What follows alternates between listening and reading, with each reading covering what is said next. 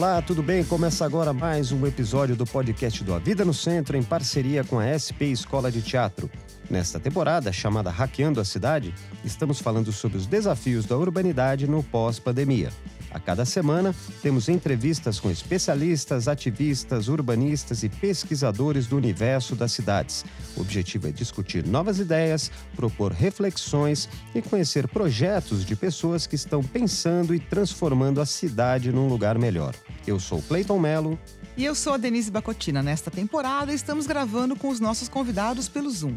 Então, além de ouvir aqui no Spotify, você também pode ver as gravações pelo nosso canal no YouTube e ainda ler o texto no nosso portal, avidanocentro.com.br. Vamos deixar os links aqui no texto. E lá no portal você ainda vai descobrir muito conteúdo para aproveitar a vida no centro de São Paulo. Muitas entrevistas, dicas de leitura, enfim, muita informação. E nesta temporada temos o apoio do escritório de arquitetura Pitá, do estúdio de design de imóveis Estúdio Paulo Alves e da Magic JC. E além da parceria com a SP Escola de Teatro, temos ainda como parceira a plataforma de inovação aberta Distrito. E o nosso convidado de hoje é um arquiteto e urbanista que, ao longo dos anos na academia e no mercado, foi se aproximando de outros campos do conhecimento, como design, o que permitiu a ele uma formação multidisciplinar e um olhar ampliado sobre a vida urbana. Estamos falando do Caio Vassão. Doutor em Arquitetura e Design pela USP, ele é professor do Instituto Europeu de Design e head de inovação da consultoria Kivo. O Caio estuda as cidades há muitos anos e mantém projetos de pesquisa nas linhas de arquitetura móvel, arte contemporânea, design de interação e de interfaces. E também vem pesquisando há bastante tempo o conceito de cidades distribuídas, que ele vai explicar melhor para a gente o que é e qual a importância neste papo que você vai ouvir agora.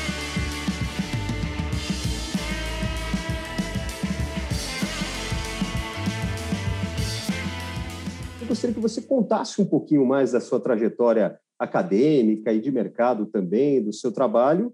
Acho que é interessante mesmo contar, porque eu não sou um arquiteto muito usual, né? Eu brinco que, que eu larguei as drogas pesadas, né? Porque eu larguei a arquitetura, mas nunca abandonei. É, uma, é uma, um exagero que eu faço de vez em quando, falando que eu fui me afastando, pelo menos, da prática tradicional da profissão, né? Então, é, na década de 90, quando eu era recém-formado ali, eu, de fato, fui arquiteto até um momento que chegou, chegou um ponto ali que eu percebi que tinham algumas questões que eram muito mal trabalhadas na arquitetura do urbanismo, especial, especialmente a compreensão da cultura urbana, de fato, o que de fato acontece dentro dos edifícios. Né? Existe o entendimento da antropologia urbana, que muitos arquitetos conhecem, são sensíveis, mas raramente isso dialoga com as intenções de projeto, ou seja, o que fazer disso e transformar em cidade depois. Né? Um, e aquilo foi me incomodando de fato. Eu comecei a me perguntar: bom, eu sei quem que projeta o espaço da cidade, quem que projeta os edifícios, né, o, o arrumamento, tem toda uma constelação de profissionais aí que estão ligadas a isso: o engenheiro civil, o arquiteto, o geógrafo, mas está envolvido com isso, e tantos outros especialistas envolvidos. Mas eu fiquei me perguntando quem é que projeta as relações sociais, ou esse meta-espaço, né? esse espaço das relações, relações políticas, relações de pertença, relações de, de desejo, relações. E sabia também que projetar isso de maneira muito diretiva não seria muito bom, né? Porque isso seria engenharia social, que não é uma coisa muito boa, né? Que é controlar a cabeça das pessoas.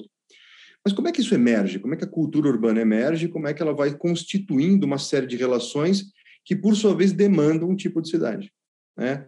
E, encurtando a história, eu acabei desenvolvendo essa abordagem do meta-design exatamente para tentar entender isso. Entender como é que essas relações acontecem, como é que a gente pode fazer intervenções interessantes nessa, nessas relações, né? E aí um dos conceitos que eu fui trabalhar depois é o próprio conceito do, do lugar não como local.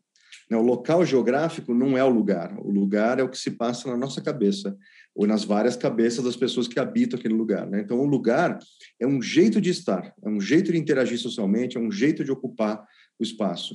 E o espaço deve servir a isso. Né? As edificações, o espaço urbano deve servir às intenções de interação social que a gente tem. Então, como é que a gente inverte um pouco o jogo, né?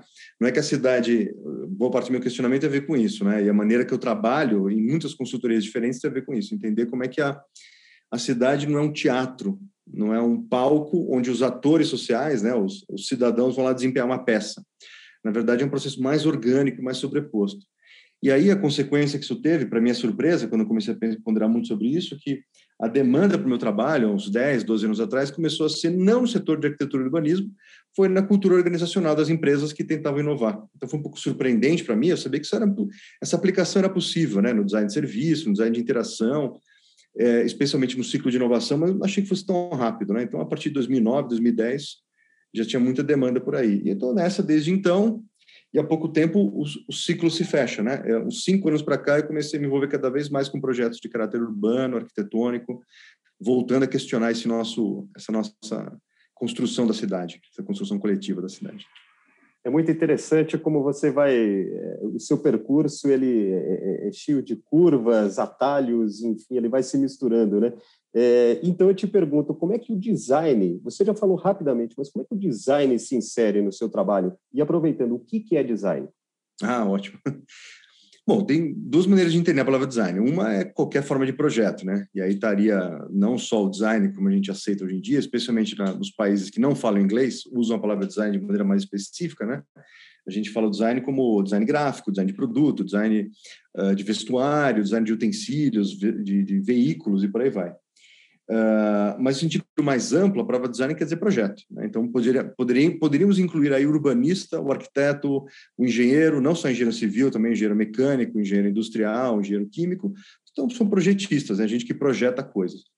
Mas, falando especificamente do design como distinto, ou pelo menos não exatamente arquitetura, o design é quando, especificamente, a gente está tentando entender, hoje em dia principalmente, entender o papel do usuário dentro do sistema como é que esse usuário participa do sistema e como é que a gente atende a ele. Isso é, é uma coisa bastante consolidada hoje em dia, que por incrível que pareça não é a abordagem tradicional da arquitetura. Né? O arquiteto tradicionalmente ele ele cria um tipo de cidadão na cabeça. Acho que é esse tipo de gente que vai ocupar esse edifício que eu vou projetar. E projeto edifício a partir daquela imaginação dele.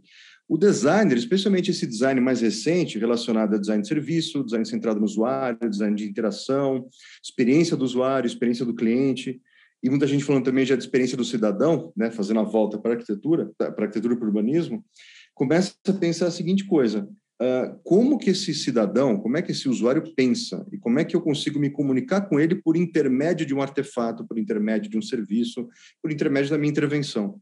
É, e, e, eu me considero bastante ligado a esse meio, inclusive. É, desde meados da, da década de 2000, eu estou bastante envolvido com o ensino dessa abordagem de design que a gente chama de design centrado no usuário, né? E praticando isso nas consultorias.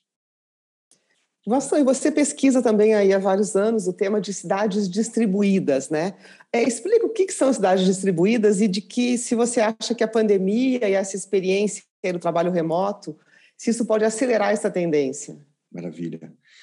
Olha, a cidade distribuída, ela é uma cidade que opera como um sistema distribuído, né? Então a gente vai para a segunda pergunta: o que é o sistema distribuído? Sistema distribuído é um sistema que não tem centro, é um sistema que você não consegue identificar nenhum ponto que é, necessariamente prevalece sobre outro, ou seja, que haveria uma hierarquia entre esses pontos dessa rede, desse sistema. Ou seja, ele não tem centro. Não é que não haja nenhuma hierarquia, é que essa hierarquia não é fixa, não é constante, ela pode variar e não é muito claro quem está acima de quem. Isso varia bastante e não é tão distinto, assim, não tem tanta distinção que permita identificar facilmente essa hierarquia. Então, o sistema distribuído é isso. E, basicamente, é, é, um, é um conceito muito importante no mundo contemporâneo, porque, basicamente, a internet é um sistema distribuído. Inclusive, o próprio conceito de, cidade de, de sistema distribuído foi popularizado pela internet. Né? Então, todo mundo fala sobre isso hoje em dia porque a gente está aqui agora na internet, então a gente sabe vivencialmente o que é um sistema distribuído. O que seria a cidade distribuída? Seria uma cidade que a gente percebe a mesma qualidade de ausência de um centro bem definido. O que historicamente é um problemão, porque cidades historicamente se definiam exatamente por uma polaridade no território. Tem um polo atrator no território de alta concentração eh, populacional, de riqueza, de vida, né, de trocas, que seria o centro urbano, e longe desse centro você teria a periferia, depois o campo, o, o, espaço rural, né, o território rural, ou o território selvagem, em que não acontece vida humana, digamos assim. Né?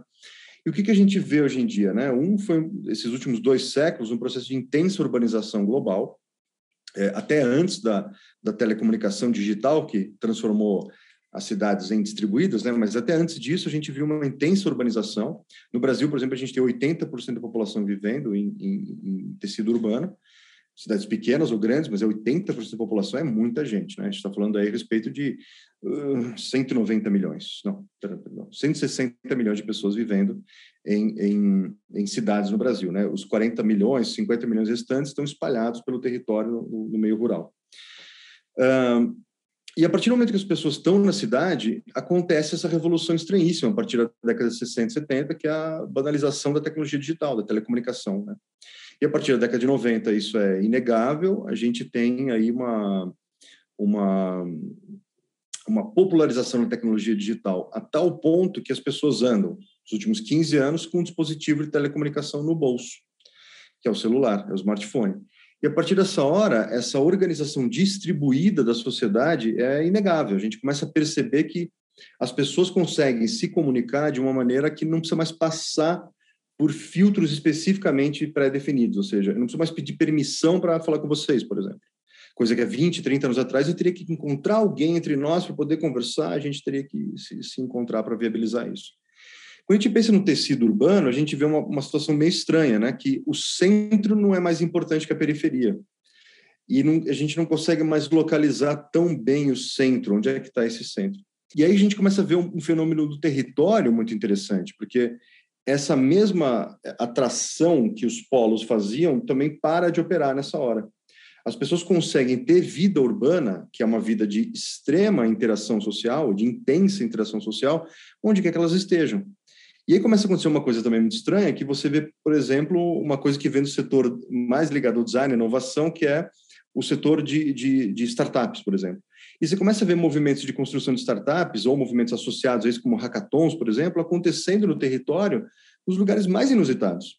O que você esperaria acontecer em grandes centros globais, acontecer talvez em Nova York, talvez em Berlim, Londres, eh, grandes polos globais, eh, centros globais, você começa a ver acontecer no interior de Minas Gerais, você começa a acontecer isso no meio da Amazônia, você começa a ver isso acontecendo no meio da África, e você começa a, a ver surgindo inovações nessas, nessas regiões que de fato têm relevância global.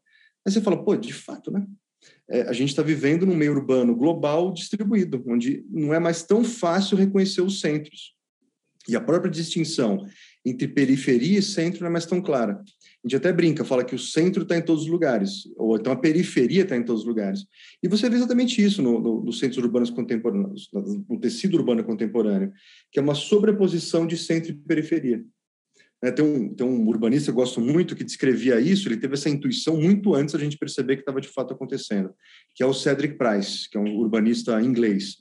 E ele compara a cidade com um ovo. Então ele fala, a cidade antiga era um ovo cozido.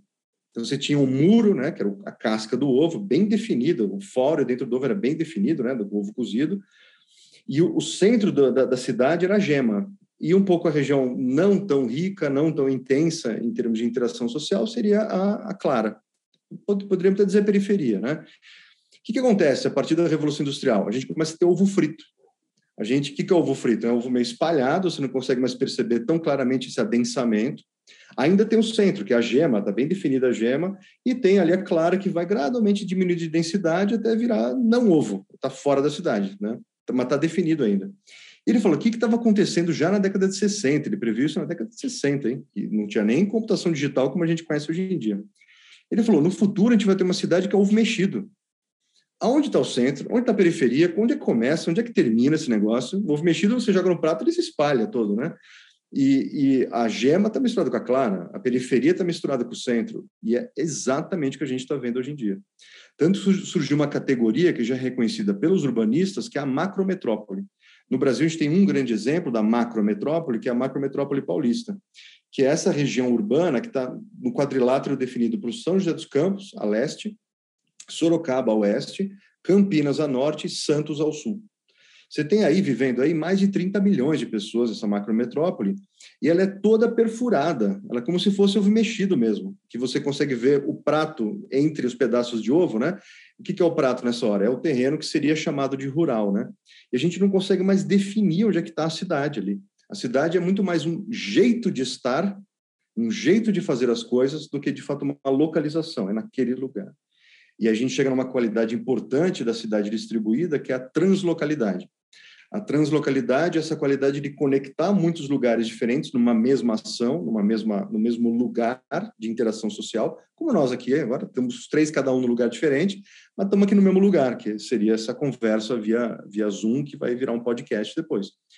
Uh, e, ao mesmo tempo, gente, ela é transitória. As pessoas percebem que elas conseguem passear de lá para cá. E a gente chega na pandemia. A pandemia faz o que com isso? Só acelera. Fala, bom, Dá para responder assim a pandemia? Dá para responder com telecomunicação, digamos assim? Dá. Quem pôde responder com telecomunicação respondeu, e a gente vê a cidade virando uma espécie, uma espécie de uma experimentação a céu aberto. As pessoas experimentando com outras lógicas de estar. Eu posso estar no centro de São Paulo? Posso, porque é maravilhosa a vida ali? É, porque tem um patrimônio histórico maravilhoso? Sim, posso.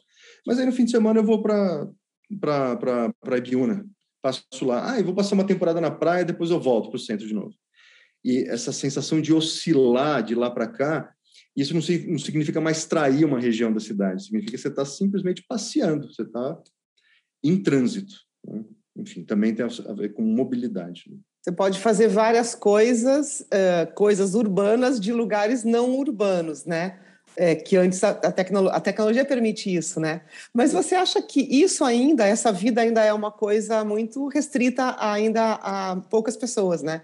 Você acha que com a pandemia e com o trabalho remoto mais abrangente, é, não só para a elite do, do, trabalho, mas também para mais trabalhadores tal, isso pode de fato mudar? A gente pode ter de fato a pessoa que mora na periferia geográfica conseguindo trabalhar da casa dela. Você vê isso numa cidade como São Paulo, por exemplo, onde ainda os trabalhos são muito concentrados em algumas regiões, né? Você acha que isso pode de fato mudar a partir de agora? Sim, sim. É, sim, pode mudar, mas é bom a gente lembrar que São Paulo é uma cidade que nasceu policêntrica, né? É, São Paulo não nasceu na Sé, né? Ela até nasceu, né? Nasceu, na verdade, ali pertinho da Sé, né? É, no pátio do colégio, mas é, isso é um, foi um ato de fundação. Assim que São Paulo começou a crescer, ela teve muitos centros diferentes. Então, você tem Vila Maria, você tem Pinheiros, tem Santa Amaro, uh, Casa Verde, que são esses centros que cresceram quase tão rápido quanto o centro histórico da Sé. É quando ele é eleito como centro administrativo que a gente começa a ver uma concentração grande ali, aí a cidade começa meio que como se fosse um colapso territorial, tudo é chupado para dentro da cidade e começa a se concentrar. É, então, mas isso, isso não dura muito tempo, né? Porque já a partir da década de 60, 70, esse policentrismo começa a funcionar também como múltiplos polos atratores de trabalho, né? Já funciona dessa maneira. Isso em São Paulo. Outras cidades brasileiras também funcionam assim. Muitas cidades europeias também são policêntricas. Né? Elas não têm um centro único que concentra tudo. Mas certamente, né, hoje em dia a gente pode considerar que essa mobilidade toda é um pouco exclusiva aí da galera que tem dinheiro, né, que consegue é, ter conectividade para onde vai e poder ter banda larga na praia, banda larga no campo, banda larga na casa dos pais, não sei onde, na casa dos filhos, depende de onde você está indo ali, você, você consegue ter essa conectividade, né? É, em curto prazo, me parece que é uma coisa que tende à exclusividade, em curto prazo. Mas o que acontece? Da mesma maneira que é, celular era uma coisa exclusiva 20 anos atrás, e hoje em dia ele está na mão de qualquer adulto brasileiro e qualquer praticamente qualquer adulto em qualquer lugar do mundo. Você tem, você tem acesso ao celular em regiões do mundo que você não tem acesso à água limpa. É uma coisa muito estranha e paradoxal, mas é verdade. É, por quê? Porque é muito barato. tecnologia digital tende a custar nada. Tudo que a gente paga para tecnologia digital é muito mais pagando pelos serviços associados a ela do que por ela porque o hardware em si tende a custar muito baixo. Se alguém consegue pensar algum modelo de negócios que aproveita isso, esse custo baixo, e consegue prover aquele serviço por um preço mais baixo, aparece no mercado, aí aparece mais alguém, e na competitividade isso vai caindo, caindo, caindo, e acaba tornando acessível. Então, hoje em dia, não sei se vocês sabem, a gente tem mais celular do que pessoas no, no, Brasil. A gente tem 240, 250 milhões de linhas habilitadas de celular, né? E a gente tem 370 milhões, se não me engano, 360, 370 milhões de dispositivos acessando a internet no Brasil, que é 120, 130, 140 milhões a mais do que pessoas têm no Brasil. Ou seja, tem mais acesso à internet do que pessoas. Então, a curto prazo, sim, me parece uma coisa bastante exclusivista, mas a longo prazo me parece uma coisa inevitável. Inevitável. Tanto que é uma coisa interessante que é que impacto que vai ter sobre os bens imobiliários isso. E eu tenho falado um pouquinho sobre é, onde tem conectividade, a cidade. O cara conseguiu conectar, ele consegue ter uma vida urbana, consegue bater papo, fazer trabalho, ganhar dinheiro, ele vai, ele vai para esse lugar.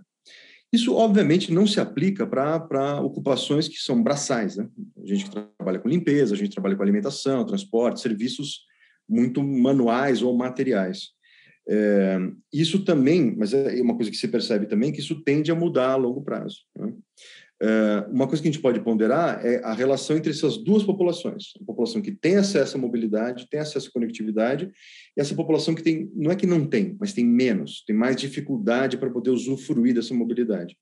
E são populações que até pouco tempo elas eram mais integradas.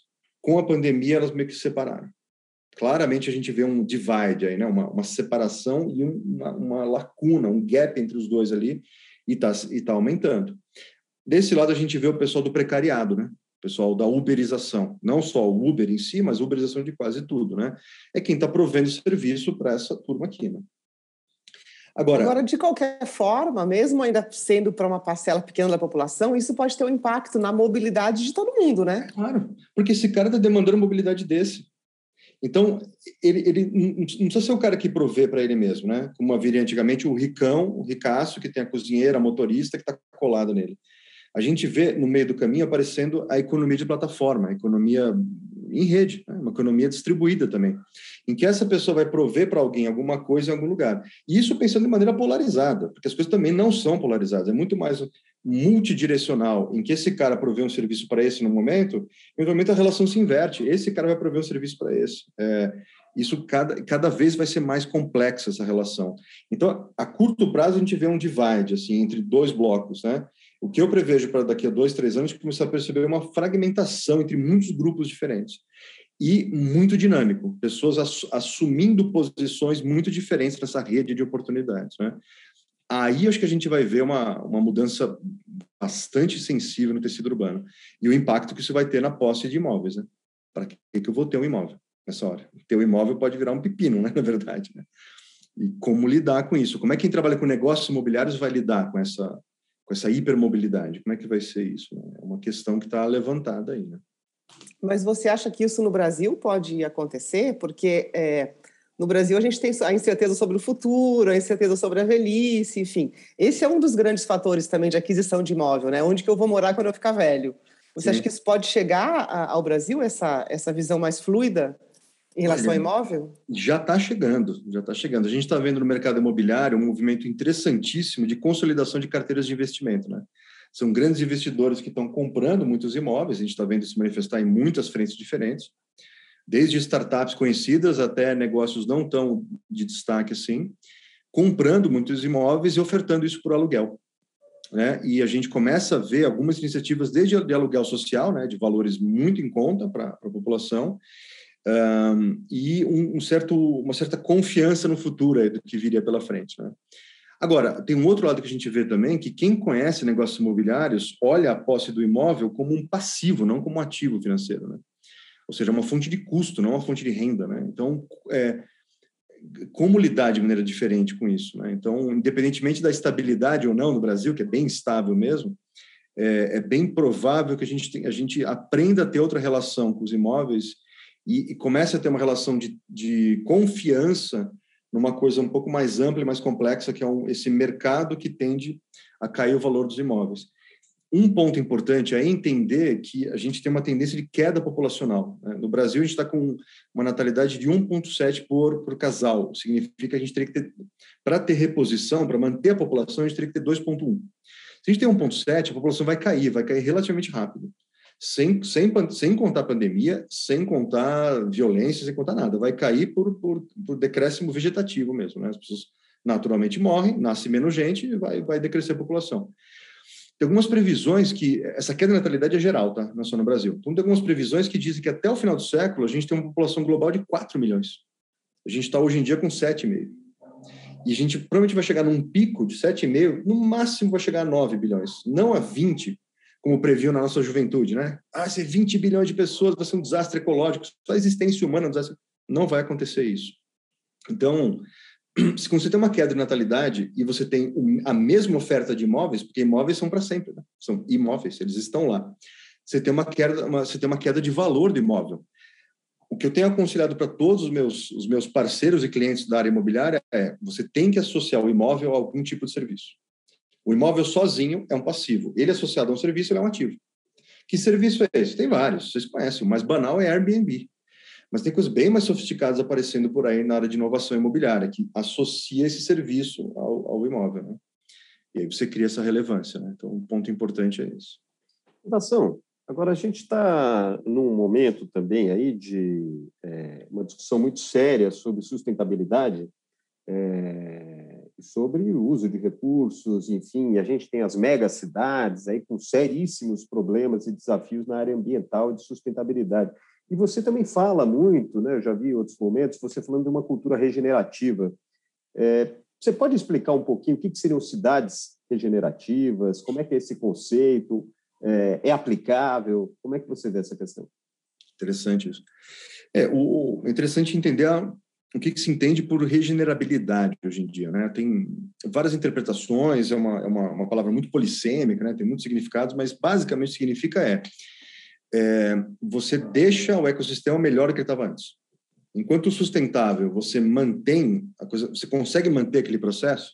Dizer, vamos tornar cidades mais sustentáveis. Tem a ver com o quê? Vamos tentar manter como elas estão, mas com o mínimo impacto possível. Vamos reduzir esse impacto, mas manter como está. A, a, regeneração é quando você pondera assim, o que, que eu posso mudar nesse sistema? Talvez uma mudança até fundamental, radical, de na raiz mesmo, né? para que essa, esse evento, né, essa coisa que eu estou tentando incrementar a performance ambiental dela, é, não seja só uma redução de impacto, seja, por exemplo, a anulação do impacto, seja impacto zero, ou então, melhor do que isso, que o impacto seja positivo. E isso é um tremendo desafio. Muitas pessoas falam, mas isso é impossível, não tem como. Porque sustentabilidade é difícil. Imagina a regenerabilidade, que é um passo adiante da sustentabilidade. Não tem como. Né?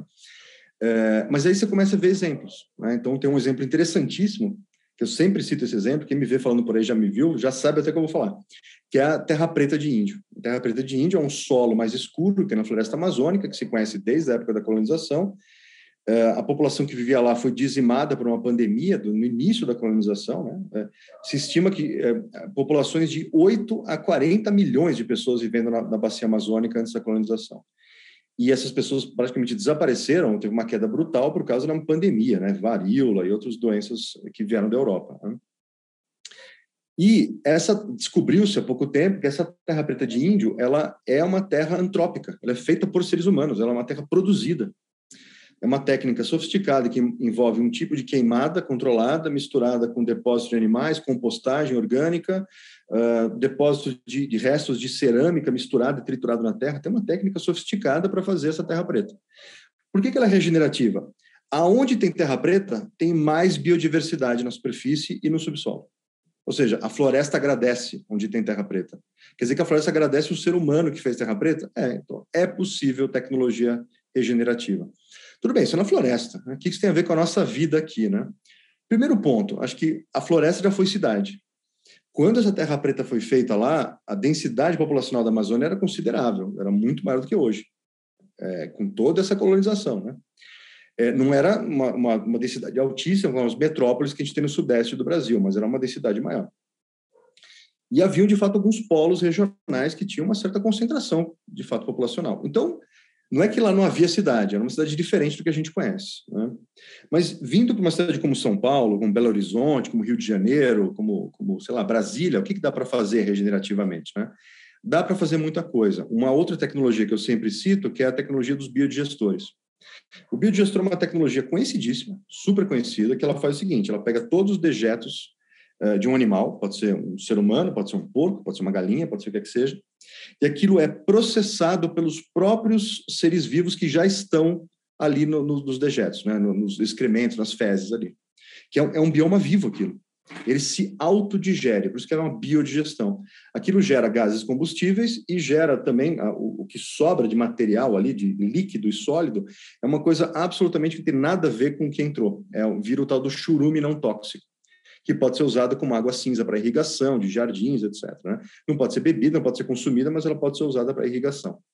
E aquele gás é combustível, que é um gás que, é, que ele vai ser produzido, que são gases, com gases como metano, por exemplo, que são muito perigosos para a camada camada de ozônio e para aquecimento global. Ele é um gás de efeito estufa. É melhor que ele seja queimado, porque ele, é, que ele vira gás carbônico, né, e outras coisas. Mas ele, com metano, ele tem mais impacto, ele, ele é um gás de, gás de efeito estufa muito mais poderoso que o gás carbônico. Então é melhor queimar ele. Bom, essa tecnologia é conhecidíssima, mas ninguém usa de um jeito inovador que seria regenerativo, que seria o quê?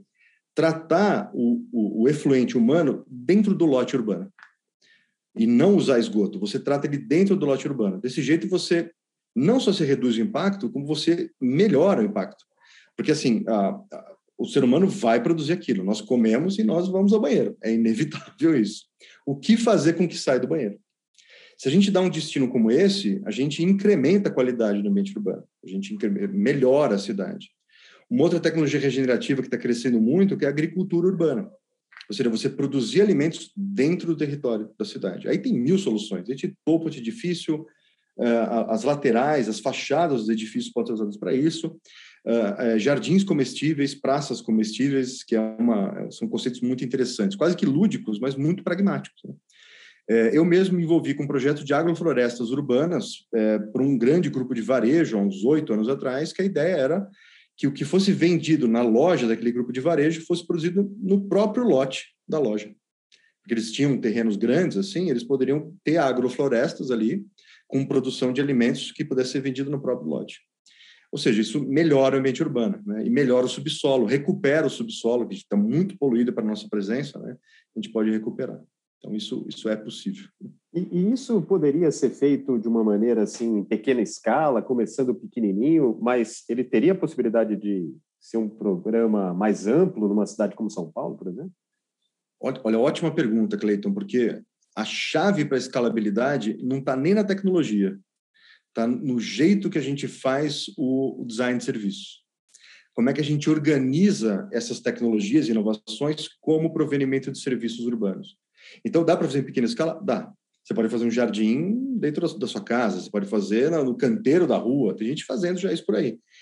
Mas se você quiser escalar, para poder escalar, você tem que organizar isso. Você tem que organizar isso socialmente. Né? E não é só ter voluntários engajados com a, com, a, com, a, com a pauta e com essa causa, vamos fazer agricultura urbana. Você tem que organizar isso de maneira que, que as pessoas consigam sobreviver fazendo aquilo. Né? Uh, e aí a gente tem cogitado, algumas pessoas com as quais eu trabalho têm cogitado a possibilidade de um serviço urbano que trabalhe com essa jardinagem comestível, comestível na cidade. Por que não? Né? Isso poderia ser. Um exemplo interessante de um serviço que, que teria um, uma relação com isso é uma iniciativa de Belém, chama Belo Ciclo, é, que é uma iniciativa que é, é, fazer compostagem urbana em lotes, é, lotes inativos, que a gente chama coloquialmente de terreno baldio. Né? pega lá o lote inativo e faz um processo de compostagem, coletando de toda a região em torno daquele lote uh, os, uh, o lixo orgânico, que pode ser processado ali como, como, como compostagem. Uh, e eles estavam exatamente desenhando esse serviço para ele poder ser escalado. Porque quando você tem uma solução organizacional, você consegue replicar aquilo. Enquanto você está operando na lógica do voluntariado, da boa vontade, você não consegue escalar. Isso é um problema. Você tem que transformar aquilo numa coisa que haja um ciclo econômico envolvido ali. Não só no sentido da lucratividade, no sentido de ter rentabilidade para quem está envolvido com aquilo e que seja um trabalho remunerado, um trabalho que, enfim, seja sustentável do ponto de vista econômico e social também.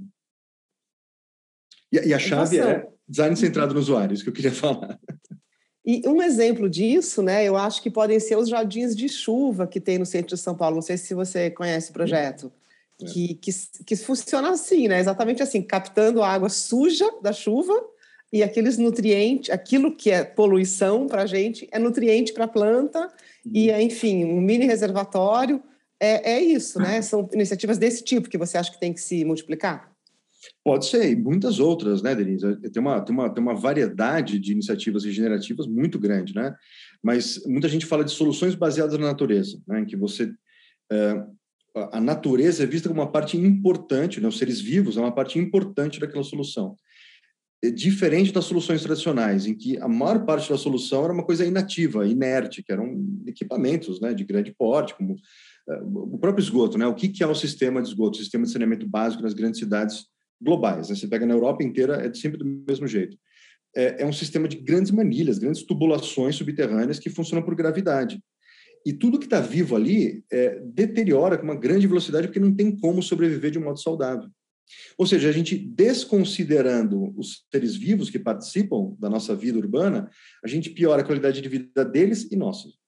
Se a gente considera eles e traz para perto e incorpora nessas soluções, a gente incrementa a qualidade nossa e deles ao mesmo tempo. E aí tem jardins de chuva, evapotranspiração, jardins comestíveis e muitas das interligações possíveis entre eles. Né? Muita coisa pode ser feita integrada.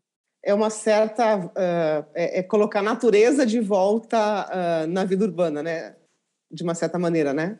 É, Para que separar, né? Uhum. as coisas. É. é, porque exatamente a gente, enfim, a natureza tem uma sabedoria, né?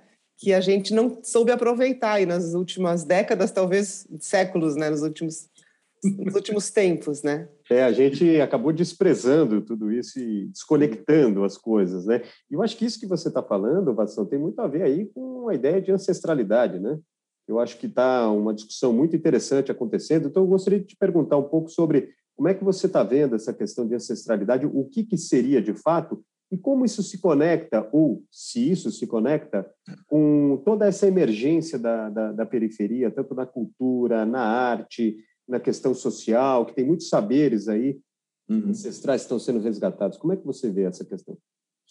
Eu acho que uma chave para entender esse resgate é a chave da, da, do pensamento complexo, da teoria da complexidade. É muito interessante, né?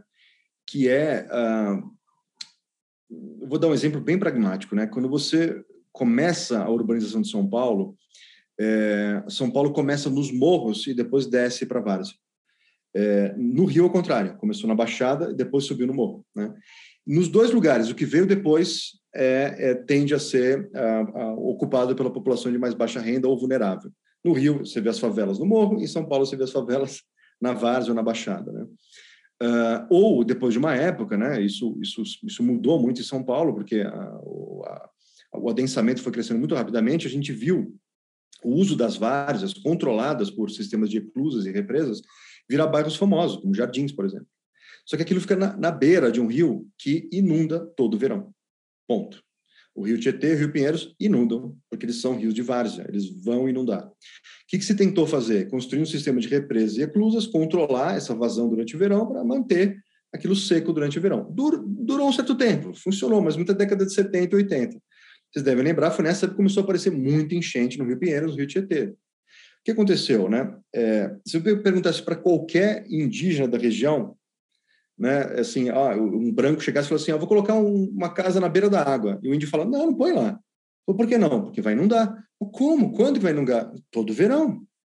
Todo verão, eles sabiam disso. O cara insistiu, lá e colocou. Se você olha para toda a arquitetura é, dos países que estão em regiões similares, como a de São Paulo e do, e do Sudeste, na Mata Atlântica, né? É, e boa parte do litoral brasileiro, de cima a baixo, é de Mata Atlântica ou foi de Mata Atlântica.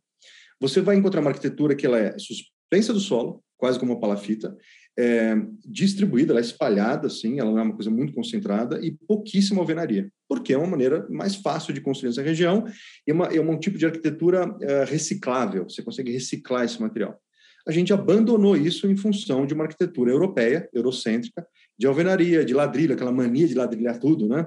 E aí você tem que quase todas as cidades litorâneas e as casas litorâneas têm cheiro de mofo. Você entra na casa, você acha normal ter cheiro de mofo. Uma casa ficou fechada há muito tempo, vai ficar com cheiro de mofo. É natural. Mas não precisava ser. Só que a gente insiste em trazer práticas eurocêntricas de clima temperado para uma região tropical do planeta, extremamente muito mais úmida do que você encontra na Europa em qualquer lugar da Europa. E aí o que, você faz com isso? Né? E por que, que o pensamento complexo? Porque as populações tradicionais, as populações originárias, elas têm um jeito muito sofisticado de codificar a complexidade, de registrar esse conhecimento e passar adiante né, para, as, para as gerações mais novas, que a gente chama de mito. O mito é um jeito de você codificar a complexidade numa anedota, numa história, numa narrativa, que as pessoas entendam. Ah, sim, e existe ali uma sabedoria profunda. E uma coisa interessante que você observa na, na, nas culturas que a gente chama de tribais, outros chamam de nômades, outros chamam de selvagens, chame do que você quiser, que basicamente é uma outra cultura, e é uma cultura que durante séculos foi vista como inferior à, à cultura europeia, eurocêntrica, a gente, sabe que ela, em alguns aspectos, ela é mais sofisticada. E um deles é, são sistemas de governança da microescala social. Como é que a microescala social se organiza no dia a dia? Tem uma série de antropólogos que estudam isso e o que se descobriu foi que existem técnicas de organização da coletividade a partir de técnicas emergentes, a partir dos debates coletivos que acontecem ali no dia a dia, emerge uma decisão coletiva que de fato vai ser vai ser implementada. Coisa que na cultura eurocêntrica, não, você tem que ter um líder, esse líder pensa, ele te pode te consultar, ele pode até deixar você participar do processo decisório, mas quem decide é ele, ele que vai decidir, ele é soberano nesse processo. Enquanto essas sociedades olham para o líder, olham para o cacique, né, muito mais como uma espécie de diplomata, é um cara que pode ajudar a gente a pensar, mas ele não manda em ninguém. Ele, ele ajuda a pensar, ele ajuda a discutir, ajuda a bater papo. Aquilo que a gente chamaria numa cultura contemporânea, também de design, de facilitador. Ele é muito mais um facilitador. E a gente está aprendendo com esse pessoal como é que a gente organiza essa escala da comunidade. Passão, é, um outro tema que também é muito caro a você, você estuda muito e está sempre muito ligado, é sobre cidades inteligentes. Né? É, e esse tema, a expressão Smart Cities, né, ela ficou muito associada à tecnologia, né, principalmente muitas críticas de que isso serviria um pretexto para as empresas de tecnologia venderem tecnologia para as cidades. O que, que é cidade inteligente e qual a sua visão sobre esse tema? Ih, rapaz, aí está numa área, uma área complexa, mas interessante, né? Eu, eu mesmo participei de uma iniciativa muito importante que aconteceu nos últimos dois anos, que foi a construção colaborativa da, da Carta Brasileira das Cidades Inteligentes. Foi uma iniciativa do Ministério do Desenvolvimento Regional, né, do, do, Corpo Técnico, relacionado à Agência Alemã de Cooperação, mais o Ministério de Ciência, Tecnologia e Inovações e o Ministério do Meio Ambiente também. E a, a, o que surgiu ali foi uma visão muito inovadora sobre cidades inteligentes, né? É, e hoje em dia é o texto de referência. Eu recomendo aí quem está escutando o podcast olhar o documento. Ele tá, foi publicado no final do século, do século no final de 2020. Final do século XX, né? Não, é agora. Esse né? tempo de pandemia parece que está longe, né? Então, eu estou falando do século XIX, foi agora, né? Faz, faz seis meses que ele foi publicado, um pouco mais, finalzinho do, do, do, do ano de 2020. E ele já é o documento referência sobre cidades inteligentes no Brasil. Né? É bem interessante, teve um movimento de mais de 500 especialistas no país todo, gente de fora do país participou também, tá? é bem interessante. E tem algumas características que surgiram lá, né, que, é que, foram, foram consolidadas ali, já vinham sendo discutidas, mas eles foram consolidadas. Uma delas é conectividade digital como direito. De fato, né, é, uma, uma, é um aspecto tecnológico, mas para a pessoa poder exercer cidadania hoje em dia, ela tem que ter acesso à internet. Né? É um direito do cidadão. Como é que a gente faz para prover isso? Outra coisa que surgiu lá, é muito importante que hajam governanças de dados que permitam transparência na gestão desses dados. Então, se a corporação quer participar da governança urbana, ela que faça isso de maneira transparente e vai, vai ter espaço para ela ter a rentabilidade dela, vai ter espaço para o cidadão encontrar o espaço de uma cidadania justa, legítima, né? Tem espaço para isso. Mas é interessante, né? Eu gosto de definir a cidade inteligente em alguns níveis, né? O primeiro nível é, e é muito popular essa definição, é a cidade inteligente é, ela é o provenimento de serviços integrados digitalmente. Então, desde os, os aplicativos de celular até o sistema de automação para monitoramento e controle de, de, de, tráfego na cidade, monitoramento e controle de, de, enfim, de criminalidade, de eh, eventualidades urbanas, enfim, né? e a integração disso de mil maneiras diferentes, de centrais de monitoramento e controle até sistemas de, de gestão transparente que a própria população tem acesso. Né? Um segundo nível, a gente precisa entender que o grande movimento relacionado às cidades inteligentes está relacionado a isso que você falou um pouquinho agora há pouco, Cleiton, que é uh, fala-se muito da relação entre o IoT, a internet das coisas, e a cidade inteligente. Tem uma metáfora que eu uso bastante que explica bem isso. Imagina que o IoT, esses pequenos dispositivos que vão se multiplicar enormemente nos próximos anos, como se fossem sementes digitais que você asperge, espalha pela cidade. E o que, que brota dali? Informação. Muita informação. Sobre o quê? Sobre tudo e todos. O que fazer com essa informação? Então, é como se a cidade estivesse virando uma plantação de dados. Você semeia IoT e brota dados. E dados é, é o conjunto né, de, de utilização dos dados é hoje em dia o maior setor econômico do planeta. Não sei se vocês sabem disso. Né? Ele já superou vários setores inteiros é uma coisa monstruosa o tamanho disso.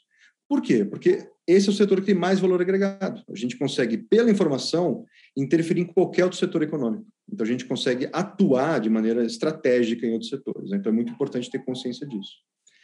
E agora, no nível mais profundo, é uma transformação de hábitos e costumes.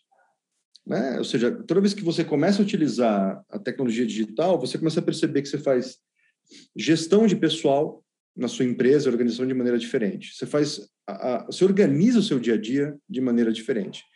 Você se relaciona com seus filhos e familiares e, e pais e parentes de maneira diferente. Você se mobiliza pela cidade, você anda pela cidade de maneira diferente. Essas mudanças todas isoladas não querem dizer muita coisa. Você começa a olhar para essas transformações profundas do comportamento humano nos últimos 10 ou 15 anos, é uma coisa sem precedentes na história. E a pandemia só acelerou isso. Ou seja, a cidade inteligente também pode ser vista aí como uma, um convite a uma mudança social, cultural, política, de governança tão profunda que a gente está começando a entender o que vem pela frente a, a, cidade distribuída pode ser vista como uma variação do conceito da cidade inteligente, né? mas ela vai um pouco além. E tem um último ponto, que é uma provocação que eu sempre faço, que eu falo assim, olha, a cidade inteligente é pleonasmo. Eu falo, mas como assim pleonasmo? Porque toda cidade é inteligente. Mas por quê? Porque, na verdade, uma cidade só funciona, ela só é cidade se aquela sociedade que habita aquela cidade está integrada a certo ponto dela funcionar como uma inteligência coletiva. Senão a cidade nem funciona, você nem vê cidade ali, você vê um vilarejo, você vê uma, uma coisa provinciana, que não tem nenhum caráter urbano, de fato, né? não tem vida urbana. Para ter vida urbana, tem que ter essa integração. Então, se a cidade é assim, ela já é inteligente. Então, qual é o papel do digital? Bom, deveria ser apoiar isso, apoiar essa inteligência coletiva. E aí, se os tecnólogos precisam aprender com os antropólogos nessa hora o que é inteligência coletiva. Senão, não adianta ficar provendo serviços e não faz sentido nenhum. E essa foi a nossa conversa com o arquiteto, urbanista e professor Caio Vação. E já temos vários episódios nesta temporada. E toda terça-feira tem uma nova conversa publicada aqui no Spotify. Se você gostou, assina o podcast e ative as notificações para ficar sabendo logo que entrar o próximo. Ou, se preferir, você pode assistir a gravação no nosso canal no YouTube. E nesta temporada, o projeto conta com três apoiadores que compartilham da nossa visão de cidade aberta, uso do espaço público e amor pelo centro de São Paulo. O escritório de arquitetura Pitá, o estúdio de design de imóveis Estúdio Paulo Alves, que se mudaram recentemente para o centro, e a construtora Magic JC, que produz habitação econômica com arquitetura e design no centro de São Paulo e gera impacto positivo por meio de suas ações. O projeto conta ainda com a parceria da SP Escola de Teatro, responsável pela edição e finalização do podcast e da plataforma de inovação aberta Distrito. Este episódio teve a produção e apresentação minha, Denise Bacotina, e do Cleiton Melo, e a finalização de Fernando Sampaio. Obrigada e até breve.